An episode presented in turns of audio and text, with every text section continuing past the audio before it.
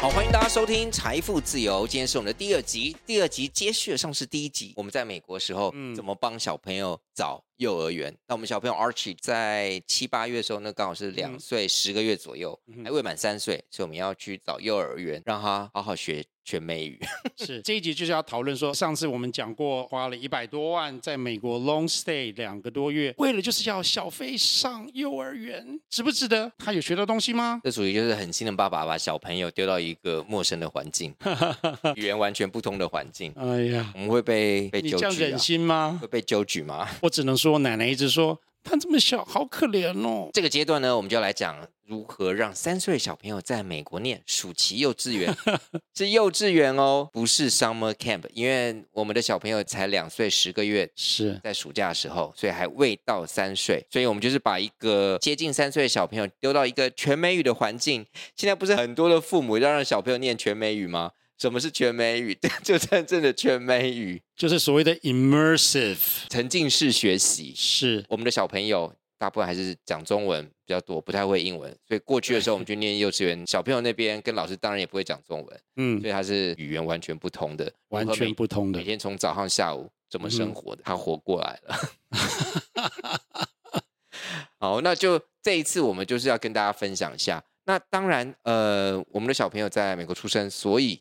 他拥有美国籍。这一次我们在找学校的过程当中，好像他也没有特别问我们，不知道是不是美国人或是 Social Security Number 之类的。嗯，所以我们不太确定，如果你是非美国人，是不是可以去美国念幼稚园？嗯。当做呃做一些暑期的 summer camp 是一定可以的。在美国啊、呃，移民不管是合法或或非法的移民比例都比世界上其他国家高很高。美国是一个注重人权的国家，他们对教育又觉得是一个基本的权利。所以在我的认知当中呢，他们会比较严格执行的部分会是工作。如果你非法移民要工作，但是一些享受社会福利，像上学，他们应该是会。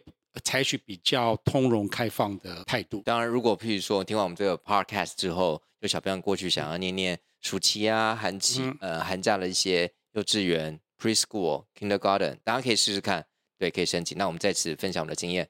一定会有人说啊，你怎么找？怎么找呢？打开 Google Map，输入什么？输入 preschool、early preschool、learning center，我还输入什么 kindergarten。Daycare Center，然后因为我们的小朋友 Archie 他是在台湾念的一般的幼稚园，嗯、就是蒙特梭利的、嗯、呃教学方式幼稚园，所以我也打了蒙特梭利 Montessori，看有哪些，然后找到以家为中心是。方圆，就是你只要开车，希望不要超过十五分钟，最好十 分钟左右的车程。嗯、他们十分钟车程基本上就很，你知道就要开一段时间。然后每天早上如果我要接送，要送很远，真的也就。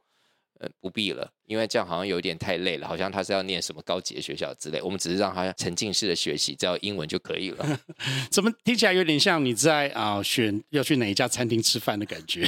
不是，就是说，哎，打 Google Map 看哪里离家最近，然后评价怎么样，然后是不是有开有位置，然后再去选。对，我们我真的也会看评价，但是那个评价有时候不太准，也就是说好几年前，然后老师也会改，那你也不知道那个真实性，而且它不像餐厅评价很多。他评价很少，有时候那个评价好跟坏，你都会打一个 question mark。那怎么办呢？反正就找了我们，我总共找了十家，嗯哼，然后当然就拿这十家的 email 就寄出去吧。是，就是有志者事竟成，反正凡事你就试了再说。这点我想跟大家讲，就是我们也没有什么特殊门路，没有什么 special recommendation，纯粹就是上网找，对，上网找。然后寄 email，当然那时候，嗯，大部分，呃，其实大部分回都是没有，或是没有回，嗯、甚至就是因为我们只是去很清楚的告诉他们，我们只念两个月，嗯、七月跟八月，嗯、他们一般开学是九月嘛，对，对，那我们也那时候试试看，原因是想说七八月有时候他们会跟家庭出去，嗯如果不在的话，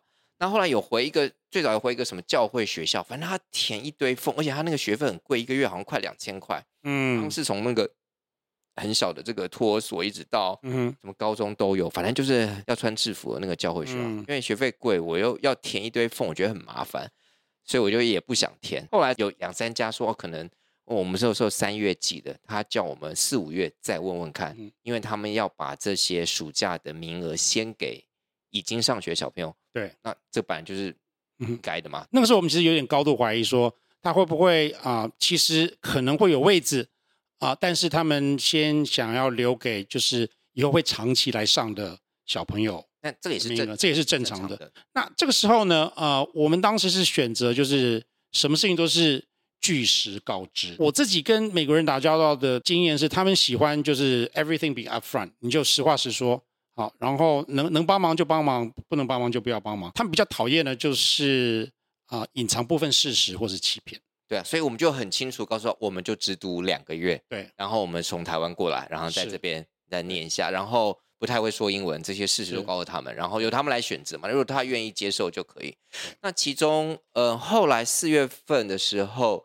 四月底，我们收到有一家，就那家叫 Kiddie Academy，哎、嗯，他说他他们那个等于是园长说可能有位置，嗯、然后问我们还有意愿吗？如果意愿的话，要做一个 virtual tour，对，就是那个视讯的那些介绍，嗯、或是给我们看一下我们是不是真的人，是不是只是随便接过去。嗯、然后我们就 schedule 了一下，到了五月初，我看到我们的那个日期，我写的那个 memo 就五月四号，我们就确定有学校念。所以整个过程花了差不多一个半月的时间。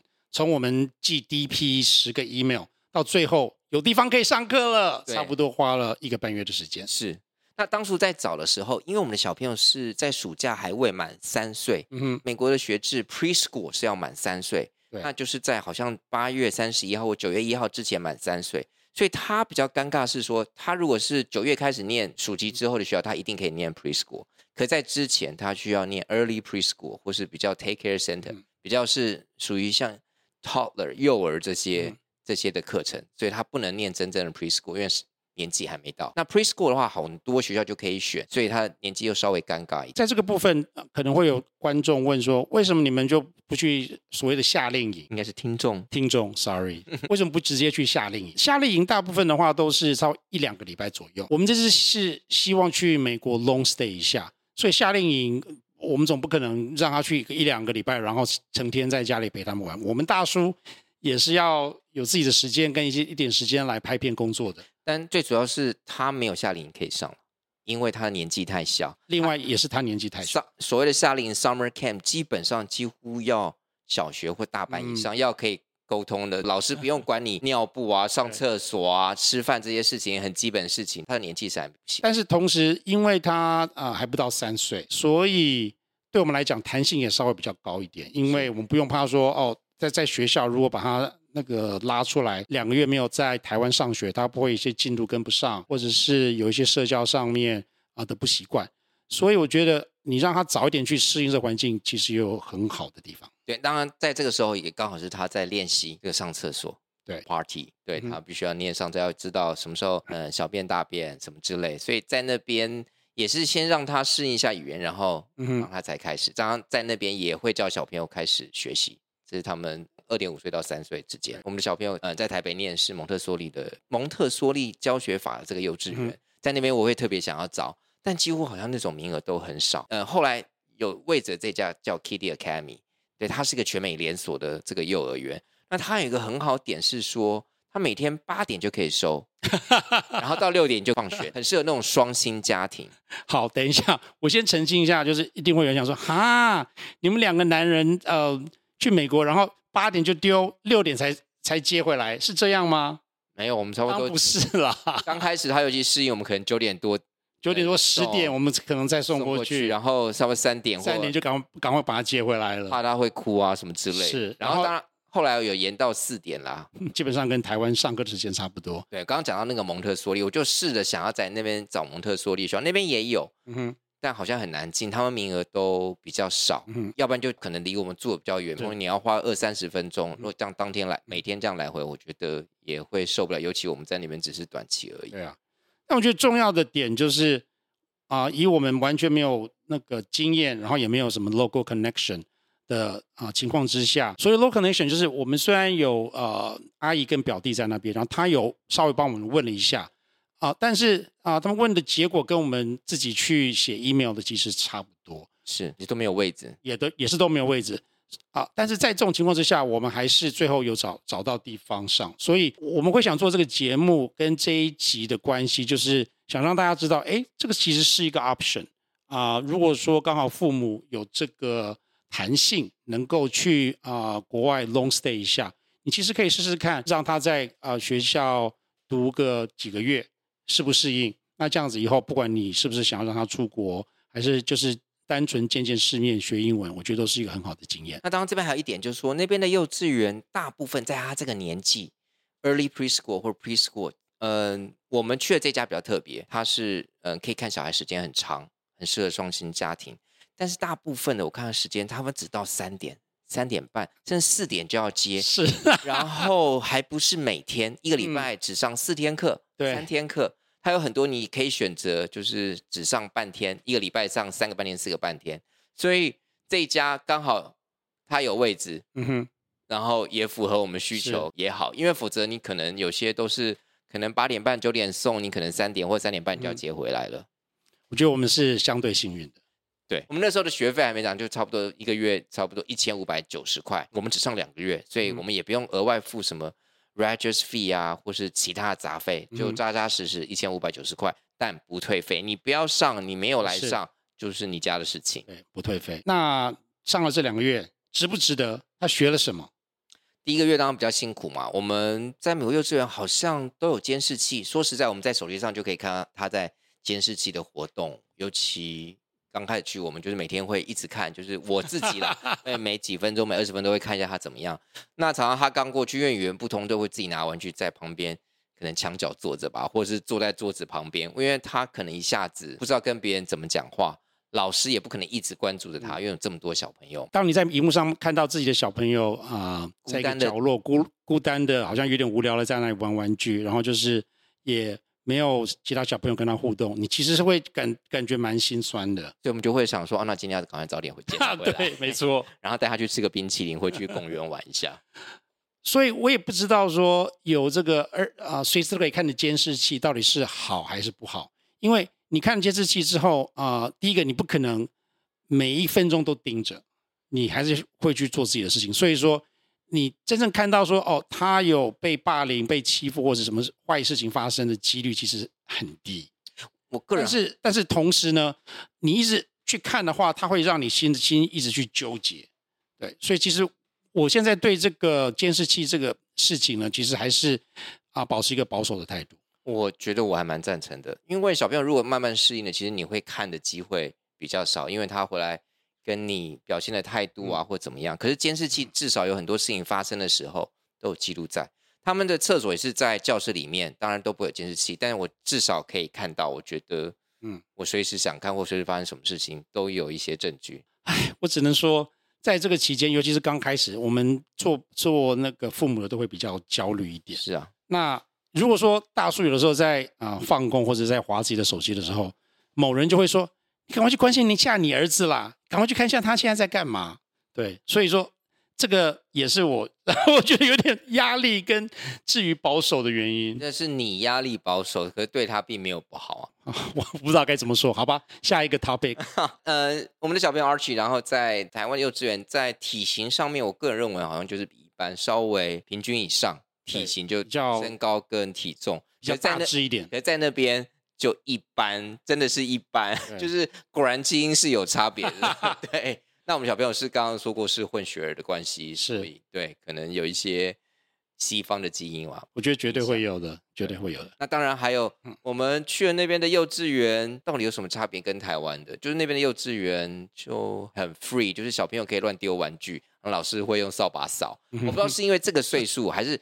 他们到其他比较大岁数，我看他们好像有有整理啦，但是三岁以下就让他们尽情的玩，尽情的丢，尽情的乱闹，然后老师再把扫把 扫那些玩具扫到一个地方，我们看到这跟台湾的教导方式有很大的对比。小飞在台湾的蒙特梭利的话，如果说他乱丢玩具，老师一定会牵着他的手说：“小飞，你的玩具是你丢的，请你把它放回原处。”然后即使这样子会花比较多的时间，至少比扫把扫。嗯，会花多很多的时间，但是他还是会慢慢的教。在美国，我就完全没有看过这种情况。他们很 free，他们就是自由。是对。还有一个很大的部分，我想台湾的很多家长，尤其妈妈们吧，应该很多不能接受，不能接受什么事情。你也知道，美国就都是可以穿鞋子到屋内，绝大部分的家 对，他们就是穿着所有的外面鞋，然后到教室。也不会再换鞋，嗯，所以他们要坐啊、躺啊，你知道都在那边。如果在台湾还得了啊？那不是觉得幼稚园竟然把鞋子穿进去，脏死了。所以，如果我们的小朋友 Archie 在。刚开始在一进入教室的时候，他是想说我要脱鞋，要把鞋子他就脱掉。我就说不用，你就跟大家一样嘛。嗯、你脱鞋反而奇怪，还被人家提到。台湾的话都会有分室外鞋跟室内鞋，在室内的话就穿室内鞋。那里第一个完全没有分别。第二个的话就是，即使你在台湾穿室内鞋，你睡觉的时候是不是也还是要把鞋子脱掉？嗯、是。但是在那里呢，我亲眼看到啊、呃，不是每一个每一个小孩子都会把鞋子脱掉。如果你不想脱鞋子，你就穿着你的布鞋。睡午觉，对，就是就是这样子，就跟就是 American，就跟你在电视上看到一样，十分的 free，对，就看到一样，他们不会有任何。那老师也是一样啊。然后在那边，嗯，幼稚园当然有好处是，是因为在夏天嘛，所以他们有自己的 playground，所以每天有上下午各有一次可以去外面玩。这个就是美国特殊的优势，因为地广人稀，所以说他们有很大的那个活动空间，这是小孩子很幸福的一个地方。另外一点就是我们在看老师的部分，因为你通常大家小朋友送幼稚园，你去去送他的时候跟接的的时候，老师应该大部分都一样，很少会看到不一样。老师工作可能从八点可能就要到你接他五六点，甚至到更晚都有可能。嗯哼。但在那边，我们早上送去的时候，下午又是另外一批老师，因为老师的工时已经到了，或是我们有时候要去九十点过去，哎，老师为什么不在？老师在休息，有其他代课代班的老师在。他们对上班下班工时十分的注重，所以你看，我们这个课最早八点就可以送，最晚六点可以接。那基本上他们就需要两个班，一个早班，一个晚班。如果说是早班的老师的话，他可能八点就要到，但是他可能两点、三点就可以下班。晚班的老师就是我晚一点到，但是你就学校关的时候你你才下班。我们去接小朋友的时候，啊、有有时候老师可能会一问三不知。就是他中午是什么，有没有睡觉什么的？因为可能是另外一个老师在看的，所以他他就完全不知道。这样就算了。那因为美国现在人力真的很缺，然后他们对就是公司自己工作的权利十分的注重。他们不会说哦，因为啊、算了算了，就啊、呃、自动加班，然后没有给薪的加班。所以在这一点的话，我真的十分十分的佩服台湾的啊、呃、工作人员，尤其是台湾的啊、呃、老师们。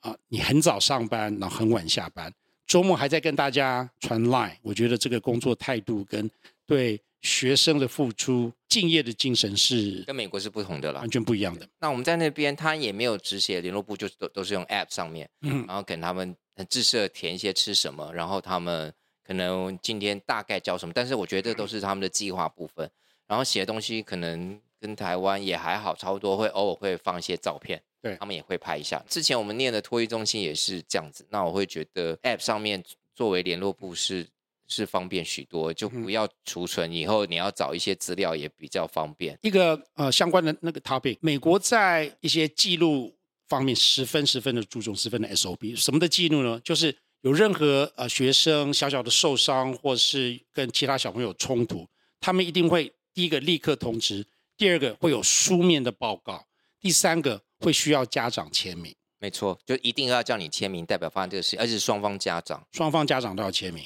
那这个当然是好的事情，因为他把任何任何的东西都记录化啊、呃。同时呢，我觉得也是因为他们啊、呃、可以保护自己，才不会怕，才不会怕被告。对，那 Archie 在那边的时候有被一个女生咬过，就是。accident，然后又有发生过他去不是咬别人是。推别人还是怎么样？推别人？把他推别人推，把一个小女生弄哭，对，弄哭之类，所以这个也是 accident，就是会通知你，反正你就要记录起来，都不是什么严重受伤，或者是小朋友他们在这个年纪，尤其在一个不熟环境要去跟别人交朋友，都是会有用一些推啊，或是嗯比较直接的方式。对，对，那当然，我觉得这老师当然要纠正，马上把它分开，他们也都是有做到。是，然后这时候他们就会教一些手势，比如说就说哦，你要摸朋友的话，你要是 ask ask for permission，你要问他说。Touch please，你要问一下 Touch please，你可不我可不可以摸你？如果对方说 Yes，你再可以 Touch。然后如果说你太大力的话，老师会说 Gentle hands，Gentle hands。所以说这些口令我们也在家里学习，然后就跟他讲。我必须说，在一两个礼拜的这样子跟他的互动之后呢，他就这些口令都有学起来，然后他的确也都有做到。那美等一下，呃，刚刚 Jeremy 不是有讲说啊、呃，别的小朋友咬他这个事情？嗯，啊，我想补充一下。就是刚开始我们听我们看到听到说他啊、呃、他被人家咬啊、呃，我们当时十分的紧张，然后 Jeremy 就十分的啊、呃、有点愤怒，然后就想要找出说到底是谁咬的，因为我觉得说他他想要知道，然后然后跟 这个小朋友说你不可以咬别人，老师当然没有讲名字，没有讲名字。然后，然后我们就问那个呃，Archie，Archie，然后他就说是 CC 咬他的，CC 啊，CC 是一个女生，然后是一个算是一个蛮热情的女生，很活泼。对，然后当下 Jeremy 的气就消，说啊，好啊，女生咬了啊，算了算了，没关系。因为他可能不是刻意或故意的啊。然后 Archie 好像被咬的时候，当时老师说好像就有点吓到了，他也不知道好像在发生什么事情，对，可能那时候也刚去没多久。说实在，是。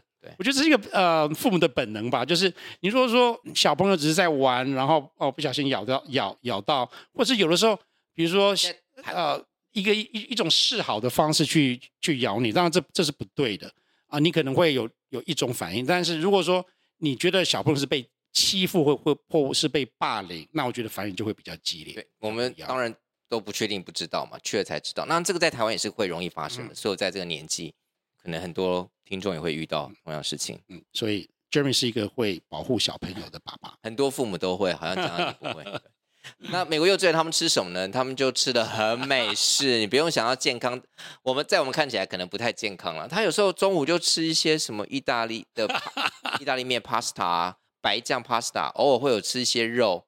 点心就常常吃金鱼饼干加 cheese 条，cheese 条就是那种。他会把一条一条把它弄起来的，对，然后喝水或牛奶，嗯，不会有果汁。对，然后饼干的话就会吃什么那种 chocolate chip cookies，反正就很多 crackers，基本上是没有在戒糖，还有 chips，还有 chips，对，那种 sodium 钠感觉超多的东西，可能应该他们会有稍微挑一下，不会这么多啦。对，但是跟台湾的食物比较起来，可能还没有。那反正你就入境随俗，否则你就不要去吧。对，对，但他们唯一这样子很。在意的就是所有东西都不会有 nuts，对。然后美国小朋友好像很大比例对于坚果类有过敏，对，所以他们不希望，不是不希望，不要你带任何有坚果食物过去，然后在那边也不会有。在那里，如果你想要过生日，你可以自己去买杯子蛋糕或是大蛋糕，但是你一定要把里面的材料提供给学校，然后你要呃跟他们确认说这是 not free。那所以那也是甜的要，十分重要，甜的要是 cupcakes，反正。那时候在他在念书也是遇到好几次，让他们点心的吃了一脸呃一嘴一脸都是。是，好吧。那他去美国，我们当初第一个目标就希望他能够在沉浸式的环境下学英文。你觉得两个月之后他的英文有进步吗？绝对比 绝对是比两个月前好啊，绝对有进步啦。对啊，会讲一些简单单字啊，或表达或什么之类，跟听起来对，尤其。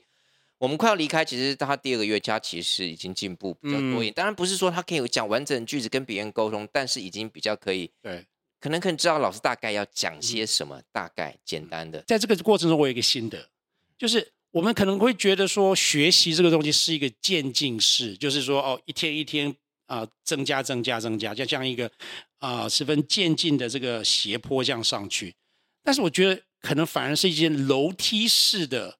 那个跳跃式的学法，嗯，就说你可能在一两个礼拜之中，你觉得你教你教他什么，他都没有什么吸收，也没有跟你反应。但是有一天他突然就是开窍了，就巴拉巴拉就就讲了一大堆。一方面应该是他们在啊、呃、吸收的时候呢，他们自己大脑里面还在 process，他就说要怎么样讲才会比较的呃顺。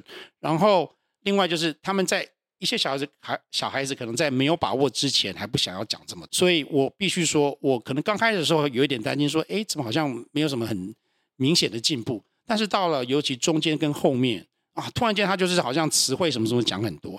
那在回来台湾之后呢，他也有持续的在啊记得他之前学的东西，然后也也有讲更多。所以我觉得 overall 这个是绝对值得的。但是回来的时候，我觉得还是要靠，可能我们还是会偶尔会跟他讲一下。我不敢说他会讲更多，因为你必须那个沉浸式环境没了，他现在回到原来的环境，就是偶尔可能需要大家练习一下，不要忘记太久。哪一天有去了再说。好，你现在讲这些话都一直在看着我。好，我知道，因为我之前有跟 Jeremy 提议说，啊，我们应该每天全家都花，比如说半个小时只讲英文，即使小飞跟我们讲中文，我们也要回答讲英文。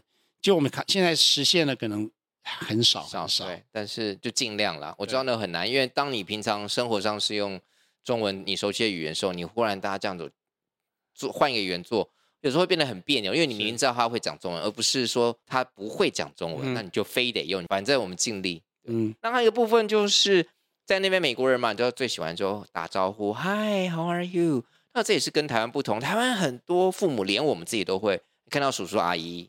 嗯，打招呼跟老师嗨啊，但是为什么在美国人就会比较好像比较容易比较正常？你去外面不管超市啊、路上啊，大家都会主动嗨啊。那小飞 Archie 在那边，本来在台湾他也会主动嗨，在那边那更会嗨，因为会有回音。还有部分是他们很多时候看到很多人会蹲下来跟小朋友讲话，这个是跟台湾很大的不同。台湾很多是你叫小朋友先跟大人打招呼，嗯，但在那边。大部分很多时候是大人主动跟小朋友，所以小朋友有个回应，所以他觉得他应该有回应啊。嗯、然后看到别人也是这样，嗯，那所以有时候这个教养的方法会很不一样，因为大家都热情的给你打招呼，我也是要这样子，嗯、而不是我变得很热情，可是为什么每次都是我主动？小朋友可能有时候不一定了解。那如果在有些大人在蹲下视线平行的时候，嗯、他不用往着看，好像你是另外一个比较威严的、嗯、的人物或之类的。那这个在蒙特梭利，我们在学校的时候。其实有很多，嗯，跟我们父母讲，尽量要跟小孩平行的时候讲话，嗯，让他觉得好像有尊重。嗯，东方社会还是会比较注重长辈的威严，嗯哼，那种阶级跟威严，就是你要先跟我打招呼，因为我是长辈，嗯哼。那美国，我觉得西方社会就会比较说，哎。热情，长辈主动，比较不会说你一定要什么你先我后这种呃顺序。他对他们主动，那我觉得有时候做父母的父母你自己也要主动，嗯、哼你自己没打呼说哎叫小朋友叫一声，好像也很奇怪，嗯，对啊，所以你就自己主动很，然后坐电梯你就嗨，他有时候主动也会嗨，嗯，对啊，那我们就会嗨嗨，对，你就跟叔叔好，在台湾的时候在电梯或在其他地方，人家小朋友主动给你打招呼。大部分人啦，百分之九十五以上应该都会回应一下，因为 好像这样变他不礼貌了。当然，我们在选学校的时候，哈，我有时候，呃，除了用 Google Map，这个要补充一下，就是有时候看那些学校好像小小的，看起来外观上面，因为你现在用 Google Map 可以看到一些外观，看怎么样。如果学校那个实在是长得有点奇怪，或比较小小，感觉好像不是一个有规划。当然，我又不在那边的人，我又没有住在那边，我就会当然绝对会跳过。所以我是。在选的学校时候是有跳过几家，我觉得看起来对不是让我放心的的环境。那现在视讯这么的普遍嘛，他啊，即使他没有主动的 offer 要给你一些 virtual tour，我觉得你也可以要求，嗯，老实讲，对，要求说，哎，我我可以不可以看看一下你的啊教学的环境跟啊一些实际的硬体设施？没错，那当然我们这个幼稚园一个月收一千五百九。然后他后来暑假呃暑假之后，他们新的学就涨了差不多五十元还多少元？嗯、但是我看有些学校如果时间比较少，收的价钱差不多一千一到一千二左右不等，嗯、所以这大家也可以参考一下现在的学校。那当然，他到了三岁以后，学费会再稍微降低一点，就跟台湾一样，就是师生比不同，对，就会学费会有一些差别。这就是我们这个让小朋友三岁小朋友到那边去念了暑期幼儿园的经验。不知道大家听众，你们有让跟我们同样就把小朋友去学习沉浸式的全美语呢？或者是你有这样计划呢？都可以参考一下。大树自己觉得十分的值得，然后小朋友他得到了一个十分宝贵的经验。嗯，那待会我们再跟大家讲一下，这次我们去美国有一些小小的流行的事情，再跟大家分享一下啊。哎，这次去美国这个两个多月，嗯，好。你最印象深刻是什么东西？每天我都会看到很多不同 Taylor Swift 泰勒斯小天后的新闻，因为他那个时候 Eras 的巡回演唱到呃各个大的城市，所以说每个大的城市新闻都会报，然后讲说哦当地的呃 hotel 变得多么的拥挤，然后当地有哪些的 big celebrity 就是一些大明星也会去，尤其。他差不多八月的时候到了 LA，哇，LA 他那四五场每天都有一些大牌的那个歌星去，所以说我觉得 Taylor Swift 小天后的力量真的是很值得钦佩。在二零二三年夏天的最夯的事情，最夯的演唱会，是大家所有都会报道。你有去看他演唱会，你就是哇，大家都超羡慕。好，先跟大家讲一下，我我们现在这样。我们现在讲的这几个流行话题呢，有一些我们之后在其他集还会再更 expand，因为这些是我们注意到一些比较特殊的现象。那那后面其实有很多的议题，像 Taylor Swift 他就是最近在跟那个 football player Kel 呃 Travis Kelsey 在 date，这个这个时候呢，就把两个一个是专门 target 男生的呃一个大经济体，一个超呃 target 女生的大经济体，两个有点结合了。对。那美国经济现在其实很大的一部分是被这些所谓的 soft。啊、uh,，entertainment 的动力来推动，所以说这个里面其实是一个十分重要的议题。所以他们两个人 dating 的之后，NFL 就是很多女生会来去看他们，所以他们女生比例就是有报道，好像涨了百分之不知道二三十，跟以前相比，这是他们主要要获取一些女性观众的这些来源，他们很开心。对，然后就是说，终于有一个啊、呃、所谓的那个 media 的产品。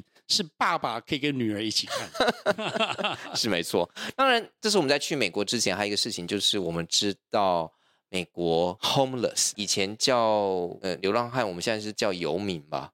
嗯，其实我不太确定啊、呃，比较政治正确的叫法是什么？因为在美国，甚至你叫人家 homeless，已经有点大家一些人觉得不尊重，他们叫做 unhoused，就是没有家的人。是。OK，是，那他们就是好像越来越严重。即使我们在一个小乡镇 Washington State 的里面的叫 Vancouver 这边，偶尔在交流道也会看到一些。对，那我们去了 Portland 更不用讲。嗯哼，那还会有。那记得我们在好几年前去 LA，那以前可怕。嗯、那我们从朋友的聊天当中，我还问了说：哇，西岸这样严重，那哪一个城市最可怕？他们一致选了 San Francisco。他说那个真的是可怕到就是 everywhere，然后很多商店因此嗯哼还关了，因为他们好像有一个有一些州的法律，几百块下美金如果进去抢劫，他们是可以不用，就是你不用去报，反正我们也不会办。嗯，因为他们的警力很不够。那这个现象其实也有很多的因素，第一个我们刚刚讲的警力不够，第二个就是所谓的觉醒文化 （woke culture） 的抬头，那第三个是啊、呃、美国一些。啊，容易上瘾，然后又致命性很高的毒品十分的泛滥。第四个呢，就是所谓的经济，有钱人跟没有钱的人的那个差别太大了，尤其在长期一个低利率的情况之下，房价越来越贵。所以说，很多人如果一不小心，他们就变成所谓的 unhoused homeless。最近我读了一个文章，就是说美国最贵的城市，像 San Francisco 跟 LA，他们的 homeless 比例比最穷的城市。像经济一直很不景气的 Detroit 高十分十分的多，为什么？就是因为这些经济不景气的地方呢，反而房价相对便宜，所以说你要变成 homeless 的几率 反而比较低，这是一个十分矛盾的事情。我觉得这个话题呢，可能有点严肃，但是啊、呃，对大叔来讲还蛮有兴趣的。这个因为这个牵扯到十分十分啊、呃、大的广面，我们去那里当一个 tourist，当然就说啊，为什么本来那么美丽的一个城市，这么好的景观？然后都被啊、呃、一些游民啊、呃、破坏掉，当然是一个很负面的呃心心态。然后也希望他们赶快把他们清干净。但是你要清清干净，你要清到哪里去？要怎么清？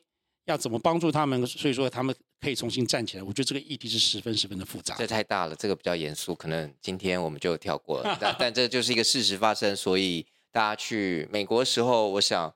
近期也不会什么解决了，大家也会了解一下这个事情，他们正在发生当中。对，那这是我们在美国，当然他们暑假刚好也是报复性旅游，所以是个消费也很贵，所有的旅馆、所有的租车、所有在观光当地的东西，真的是贵了不少。那我不知道暑假之后会不会稍微回来一点，我们继续观继续观看一下，到时候再跟大家讨论一下。那这个报复性旅游，你记不记得？就是刚好碰上人力短缺，记不记得我你去租车的时候，去还车再去租下一个车的时候，就是没有服务人员，就是大家就车停那边，你就车停了，钥匙放过去，然后自己到柜台去，因为我们要去租另外一台车，然后那边只有一个人，所以那时候是整个停车场大家就停在那边，把钥匙还了，他们也不会检查。他们租车最奇怪就是，你知道台湾租车会自己去选一台你要的。然后，如果你还车，大家就检查来检查去，看有没有撞是撞伤或或或是有破损，或是你知道擦伤。美国好像无所谓，是美国太大，不太容易发生这种擦撞还是怎么样？因为没有人力啊。反正就是钥匙你就丢那边，你就自己去，你就可以走了，你就可以到机场，或是你自己离开，搭什么其他车离开，他不管你。对，这是蛮大的差别。美国人力是很严重的事情，像我们就注意到很多餐厅呢，他们本来可能呃一个礼拜可以开六到七天。现在可能到开到两到三天或四天，因为找不到人，对他们就只有关了，就只能关了，这是很有趣的现象。台湾可能也会发生人力不够，但是好像没有到关这样子的状况下。嗯、是来我们这个频道，大家很好奇，这讲什么美股啊？那我们就讲了一下，就是。大叔在那边注意到一个很特别的现象哦，这次大叔有注意到，就是 Ozempic，Ozempic 就是啊目前很红的瘦瘦针的其中的一种啊，在美国人那个打瘦瘦针的那个啊普遍性真的比我啊想象中高很多啊，怎么说呢？我们跟我表弟跟啊表弟老婆啊的家人啊吃饭。然后在那个呃餐间呢，就是我表弟的岳父，他就讲说，哦，对啊，我最近在打那个瘦瘦针，哇，瘦了好多哦。这些就是一般的美国人，也不是什么 celebrity Hollywood，呃，特别想要瘦什么的。对他们讲就是说，哎，这是一个肥胖。那啊、呃，医生说，呃，我有糖尿病，那啊、呃，一直瘦不下来，那你就打这个针吧。那这个针好像在当地也不是一个太贵的奢侈品之类的。应该说，如果你要自费，十分十分的贵。但如果啊、呃，你有 insurance，然后你是因为啊、呃、medical reason，不管是糖尿病或者是或是严重肥胖啊、呃、症需要打，那基本上就不会很贵。我觉得以一般的 BMI，在美国人大部分都是肥胖的，你不觉得吗？大部分他们都可以打哎，以他们对啊，以他们的体型。哎，OK，我们去的时候还不会说你干嘛要来打，你根本就没有没有亚洲人过去要通过这样。我先跟大家讲一下，我大叔的 BMI 是在二十六，所以说以那个标准来讲，只要超过二十五啊，你就是属于肥胖型。哦，但好，那在美国，在那边，在美国你可以想象，你要超过二十五是多么容易的事情。是，好，Ozempic 给拼给大家一下，大家有兴趣可以查查看看相关的新闻，是 O Z E M P I C。OK，好，那这些流行跟我们印象深刻的事情呢，啊，等于可以当做一个引子。啊、呃，以后我们会陆续的讨论，不管是美股、育儿还是流行，大家如果喜欢听什么样的话题啊、呃，请告诉我们，因为我们是一个新的 podcast，还在摸索当中，所以会随时调整做改变，然后做给大家最舒适、最有娱乐，但是又有一点点点点教育性的教育性吗？我真不太敢讲。教育性 好，希望他有。大叔觉得娱乐首先，OK，大家可能比较有兴趣在讲，但是我们就是讲这些有的没有的，要讲什么讲干话，我们可能比较不行了。先跟大家说一下，我们就 讲不讲不出来，讲不赢别人。好，对，这就是我们财富自由第二集，讲了一下帮小朋友选幼稚园。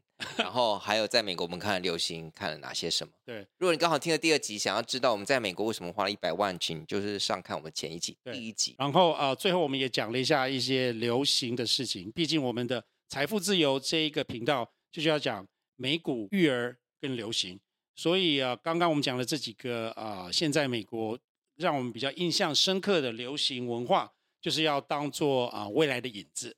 希望大家会喜欢。然后，如果大家对我们的题材有哪些建议，或者是呃哪哪些觉得比较啊、呃、好听或不好听，谢谢你们告诉我们。